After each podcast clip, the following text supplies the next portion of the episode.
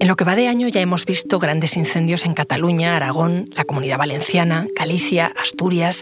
Van más de 40.000 hectáreas arrasadas por el fuego en solo cuatro meses, tres de invierno y uno de primavera. El gobierno acaba de adelantar mes y medio la campaña contra los incendios, mientras los ciudadanos vemos impotentes cómo se repite la misma tragedia año tras año. Un desastre ecológico en un país en el que más de la mitad del territorio está cubierta de bosque. Soy Ana Fuentes. Hoy en el país,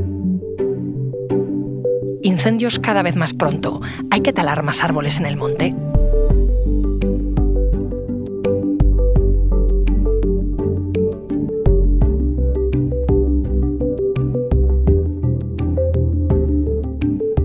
Para hablar de todo esto he llamado a mi compañero del país, Miguel Ángel Medina, que cubre eh, los temas que tienen que ver con clima y medio ambiente. ¿Qué tal, Miguel Ángel? Hola, Ana.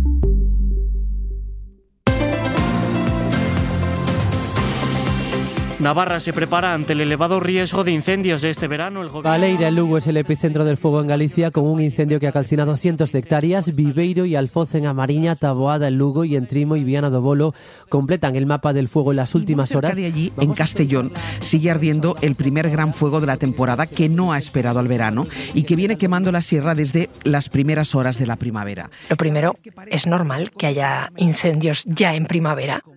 Pues mira, es normal que haya en primavera algunos incendios, pero normalmente suelen ser pequeños, porque la vegetación está muy verde, porque no hace mucho calor y porque normalmente se pueden apagar pronto. Pero lo que hemos visto este año es otra cosa. O sea, hemos visto un incendio enorme entre Castellón y Teruel que arrasó casi 5.000 hectáreas y hubo un momento en Asturias en el que luchaban contra más de un centenar de focos simultáneos y algunos de ellos acabaron quemando mucha superficie. Creo que es importante en este caso distinguir entre los tipos de fuegos, porque no todos son iguales. El Ministerio de Transición Ecológica considera los grandes incendios forestales a los que calcinan más de 500 hectáreas. Si miramos los datos en el último medio siglo, solo el 10% de, de, estos fuegos gigantes se han producido de noviembre a abril y el, el 80% se concentra en los meses de verano, es decir, de julio a septiembre. Estoy pensando en eso que has dicho. Este año hemos visto que es otra cosa. Los fuegos son cada vez más agresivos. Pues la verdad es que no suelen ser tan intensos en esta época, pero el cambio climático está favoreciendo su aparición. Me contaba Javier Madrigal, que es científico del CSIC y experto en estos temas, que hay una tendencia a que haya cada vez más incendios grandes, de esos que te decía de más de 500 hectáreas. El calor y la sequedad en la vegetación que provoca el calor hacen que el fuego se propague de manera más agresiva, más virulenta, pues casi como si estuviéramos en verano. ¿Y por qué es importante que hablemos de estos grandes fuegos, que los distingamos de un fuego pequeño? Pues mira, porque cada año se producen en España miles de fuegos y la mayoría pues solo queman unas cuantas hectáreas y se apagan muy rápido. Porque los servicios de extinción, pues claro, han ido mejorando cada vez más con los años. Sin embargo, los grandes incendios forestales, que si miran las estadísticas son una parte muy pequeña de los fuegos, son responsables del 40% de la superficie quemada. Claro, por eso te iba a preguntar qué ha cambiado este año para que tengamos una temporada de incendios que empieza mucho antes. Estamos teniendo, por una parte, una subida de las temperaturas de entre 5 y 10 grados por encima de lo que corresponde. Luego además lleva tres meses sin llover en la mayor parte de España y hay una sequía importante, la vegetación está muy seca, o sea que hay un, montón de circunstancias que confluyen y por esto el, el gobierno ha decidido adelantar mes y medio la campaña contra los incendios. Y además venimos de un año muy malo, porque en 2022 se quemaron 250.000 hectáreas en España, que es una cifra altísima. Eh, no hay que olvidar en este caso que las competencias sobre, sobre este tipo de incendios las tienen las comunidades autónomas y son ellas quienes tienen que tomar medidas, aunque el Ministerio de Transición Ecológica, pues claro, ayuda en los grandes fuegos. Eh, en este sentido, pues en Madrid, en Valencia, en Cataluña, se ha establecido un mando único para las emergencias y luego otras comunidades están haciendo otras cosas, por ejemplo Castilla y León, que fue la más afectada por los incendios el año pasado, ha prometido aumentar el presupuesto de 65 millones a 130 en 2025. Lo que ocurre también es que se contrata a mucha gente para que se incorpore a estas brigadas forestales, pero se les contrata cuando ya es tarde. Así que solo se pueden dedicar a la extinción y no se pueden dedicar a la prevención, que también hace falta. La temporada pasada, la de 2022, fue extrema por el calor y fue extrema por los incendios. Bueno, esto que decías, ¿no? De 250.000 hectáreas calcinadas, que mm, era una cifra altísima, ¿no? Eh, el calor mm, de por sí mm, dicen que no provoca los incendios solamente. ¿Es un error atribuir los incendios al cambio climático? A ver, efectivamente los incendios han existido siempre y se han dado por causas naturales, se han dado también por causas del ser humano desde hace eh, miles de años, pero desde luego el cambio climático lo que es es un catalizador, porque aumenta las temperaturas cada año más y además en España, en sitios como España, favorece la sequía. Y estas sequías afectan mucho a la vegetación. ¿no? Entonces una planta seca resiste mucho peor el fuego.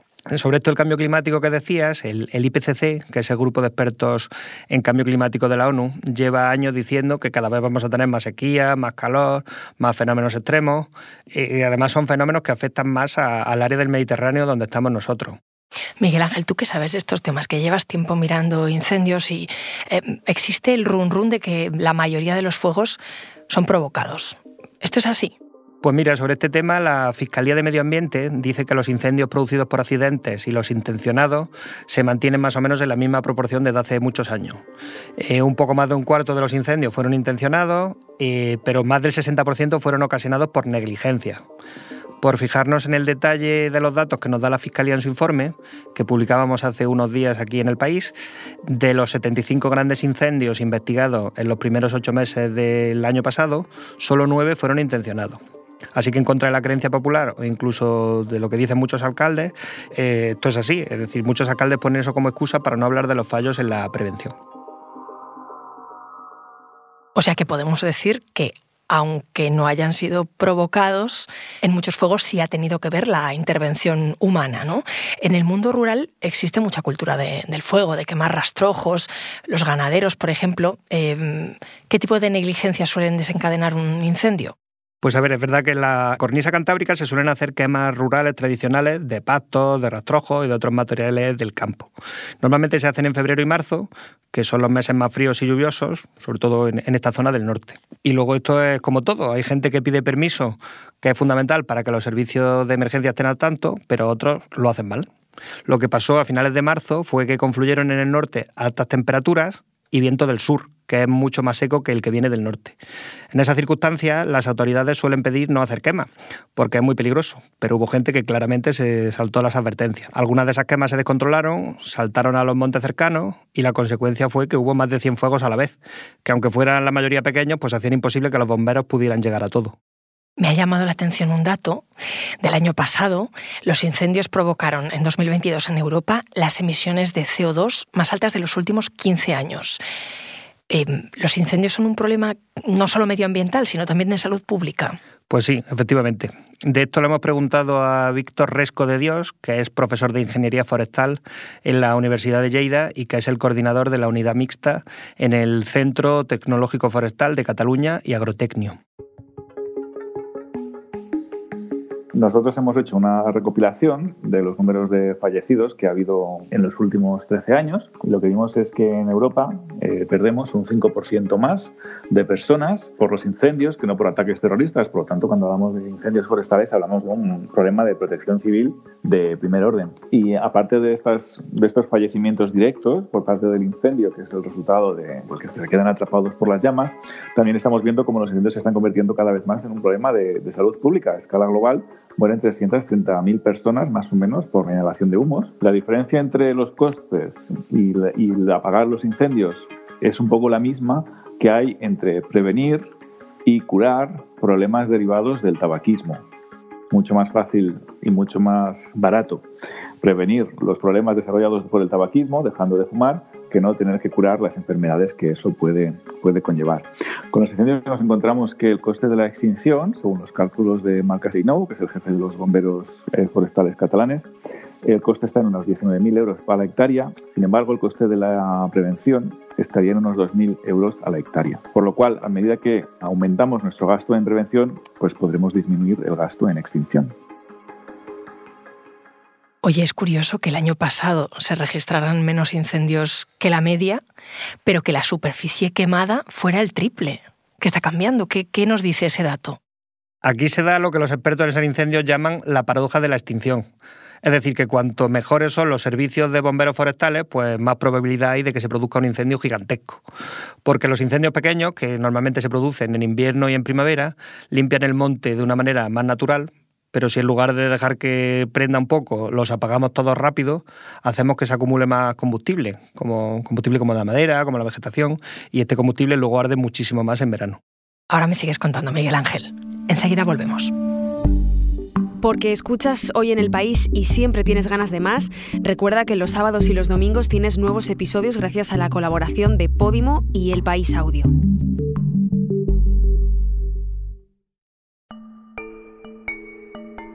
Miguel Ángel, estábamos hablando de los fuegos en España y veo un dato que me llama la atención. Eh, las zonas protegidas ocupan el 40% del territorio, pero el año pasado más de la mitad de los incendios se produjeron en esas zonas. Eh, ¿Qué pasa? ¿Que no las estamos protegiendo? Bueno, aquí hay que tener en cuenta lo primero, que no por proteger un territorio mm, mágicamente desaparecen los incendios. Para que desaparezcan los incendios lo que hay que hacer es gestionar ese territorio. Eh, yo estuve hablando con un experto que se llama Ferran Dalmau Rovira, que es un ingeniero forestal y que instruye en cursos de quemas en la Escuela Nacional de Protección Civil. Y me contaba que los incendios de hoy no empiezan hoy, sino que empezaron hace años, cuando la gente abandonó los pueblos para irse a las ciudades y cambió su relación con la naturaleza. Es decir, la gente abandona los cultivos y esos cultivos ahora pues son rastrojos, son matorrales que nadie los cuida y nadie se preocupa de ellos. Otro problema es que antes se aprovechaban los montes con el pastoreo y también se aprovechaban para sacar madera, pero con el abandono rural pues cada vez se aprovechan menos, lo que también hace que haya combustible, como hablábamos antes. A pesar de todo, España es uno de los países con más masa forestal de Europa, eh, junto con los países nórdicos. Es decir, más de la mitad de España es bosque. Y sin embargo, el 80% de los ayuntamientos españoles que tienen la obligación de tener un plan de incendio, pues no lo tienen ni redactado. Claro, con todo lo que me estás contando, mm, no sé si estamos a tiempo de evitar los incendios grandes de este verano o ya es demasiado tarde. A ver, yo creo que a estas alturas del año ya es muy complicado gestionar las miles y miles de hectáreas forestales que no se hayan gestionado ya. En sequía, sin lluvia y con montes sin gestionar, pues el panorama para el verano pues, es desolador. Y es de esperar que se produzcan incendios muy grandes. Pues sí, es desolador. Eh, eso en el corto plazo, pero si miramos eh, al medio, si ponemos las luces largas, ¿qué podemos hacer? Pues mira, para los próximos años sí que se podrían hacer muchas más cosas. Pues una sería, por ejemplo, bonificar a los pastores en extensivo y a los agricultores tradicionales como pago a los servicios ambientales, porque realmente lo que están haciendo es gestionar, ayudar a gestionar los montes. Y otra sería aprovechar de forma sostenible los recursos renovables del monte, pues como la madera, el corcho, la resina, que todo esto lo que hace es que por una parte se aprovecha y por otra hay menos combustible disponible. Así prende menos, ¿no? Efectivamente. Sobre esto le hemos preguntado además al profesor Resco de Dios eh, y creo que su respuesta te puede sorprender porque va más allá de evitar la precariedad de las brigadas forestales, que por supuesto también es necesario, o dotar de más recursos eh, materiales a los servicios de extinción. Hemos entrado en la era de los incendios que no se pueden apagar. Son los incendios que queman más allá de la capacidad de extinción. de nuestros cuerpos, aunque estén muy bien dotados, aunque, estuvieran, aunque viniera toda la OTAN a apagar incendios, no se podría hacer nada. Desde un punto de vista de cambio climático, para preparar los bosques al cambio climático y para aumentar la resistencia de los bosques a los incendios, es mucho más efectivo cortar árboles que no plantar árboles, que es lo que estamos haciendo nosotros. A medida que tengamos más verde, cuanto más biomasa tengamos en los bosques, con mayor intensidad va a arder ese bosque. Por tanto, eh, la solución pasa por cortar árboles, que es algo que llevamos haciendo miles de años, cortar árboles, desbrozos, desbroces, es decir, la gestión forestal es algo que llevamos haciendo desde hace miles de años, pero sí que tenemos los conocimientos suficientes como para gestionar los bosques de forma que se promueve la biodiversidad, se promueve el almacenamiento de carbono en los bosques, se promueve su adaptación al cambio climático, los volvemos más resistentes al, cambio climático y a la sequía, porque al disminuir el número de árboles hay más, más agua por árbol, por lo tanto los efectos de la sequía van a ser inferiores en los incendios y como hemos reducido esta biomasa, lo que estamos consiguiendo es que en el momento en el que ocurra un incendio, que va a ocurrir, lo que podemos elegir es qué tipo de incendios queremos tener. Si queremos tener unos incendios de baja intensidad o si por el contrario queremos tener estos mega incendios que cada vez están siendo más abundantes. Y si para combatir el cambio climático queremos plantar árboles, no solamente no vamos a combatir el cambio climático, porque las emisiones de CO2 no se compensan de esa forma, eso es una falacia, sino que además estamos plantando los próximos incendios, porque la experiencia nos ha demostrado que al cabo de unos años nos olvidamos de las repoblaciones, entonces ahí se acumula mucho combustible, lo vemos cada verano, y lo que estamos viendo es que son el pasto de las llamas en la actualidad. Pero claro, cuando hacemos las plantaciones con un carácter de restauración, básicamente es una maniobra de greenwashing. Pues sí que me ha sorprendido. ¿Hay que cortar árboles para hacer frente a los incendios? Pues en ocasiones sí, aunque parezca un poco contraintuitivo. Es lo que pasa, por ejemplo, cuando se hace un cortafuegos, ¿no? Que se cortan árboles de un gran corredor para que los fuegos no se extiendan entre otros árboles. Otra idea contraintuitiva, por ejemplo, pues es hacer fuego frente a los incendios. Y cada vez más expertos están apostando por esto, es decir, hacer quemas prescritas en invierno, cuando no hay riesgo, para generar escenarios con menor carga de combustible. Eh, esto ya se está haciendo en algunas comunidades como Cataluña, eh, se hacen estas quemas controladas en invierno y por un lado se facilita que los incendios del verano no sean tan grandes y por otro además sirve como entrenamiento para los bomberos forestales. Todas esas recetas que dan los expertos se están llevando a la política, se están aplicando. Mm, bueno, esto como todo va por barrios, hay algunas comunidades que lo están haciendo mejor y otras que lo están haciendo peor. Pero en cualquier caso lo deberíamos estar haciendo ya en todas partes. Lo que está claro es que si no aprovechamos la gestión forestal de los montes y repoblamos el mundo rural, estamos en manos de la meteorología y en un escenario de cambio climático esto va a ser cada vez peor. Miguel Ángel, gracias. Muchas gracias a ti, Ana.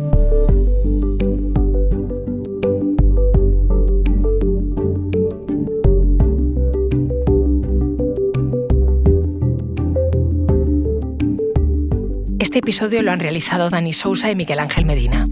El diseño de sonido es de Nicolás Chavertidis. La edición es de Ana Rivera y la dirección de Silvia Cruz La Peña. Yo soy Ana Fuentes y esto ha sido Hoy en el País. Mañana volvemos con más historias. Gracias por escuchar.